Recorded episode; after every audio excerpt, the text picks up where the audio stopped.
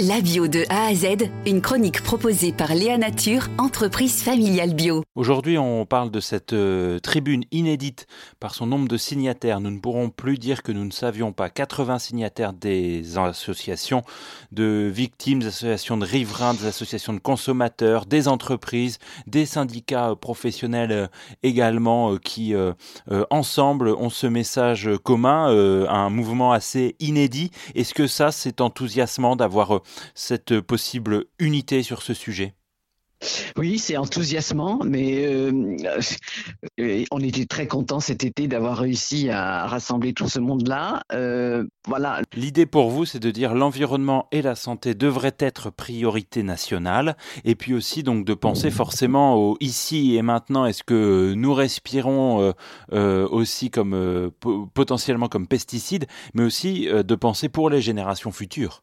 Exactement, parce que là, euh, quand on aura exterminé les insectes pollinisateurs, quand on aura pollué toutes les nappes phréatiques, euh, parfois avec des molécules qui sont extrêmement rémanentes, c'est-à-dire qui ne, qui ne partent plus.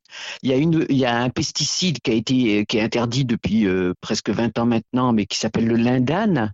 il n'est plus utilisé et on le retrouve partout partout dans les nappes, partout, partout, partout. Et ce lindane, il ne se détériore pas dans l'environnement. Voilà, il est ce qu'on appelle rémanent. Donc, euh, on, est en train d'handicaper très sérieusement la, possibilité d'agriculture, la possibilité d'utiliser l'eau potable pour toutes les générations à venir. Mmh. Les mesures que vous proposez dans votre tribune commune, elles sont applicables dès à présent? Ben oui, puisque arrêter les pesticides, on rappelle qu'il y a quand même 20% des agriculteurs maintenant, euh, à peu près, c'est l'ordre de grandeur, 20% des agriculteurs qui le font.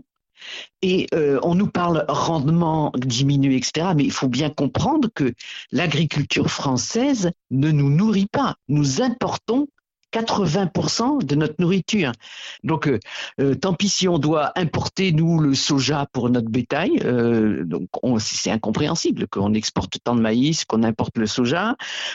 pourquoi est-ce pourquoi est-ce qu'on ne fait pas de l'agriculture vivrière? Alors, bien sûr, euh, les gros maïsiculteurs ne seraient pas aussi riches, parce qu'il y en a quand même qui sont très très riches, euh, ne seraient pas aussi riches avec de l'agriculture vivrière. Mais pourquoi est-ce que la PAC, la politique agricole commune, n'encourage pas à produire euh, localement de quoi nourrir les habitants des villes et, des villages de France. Quoi.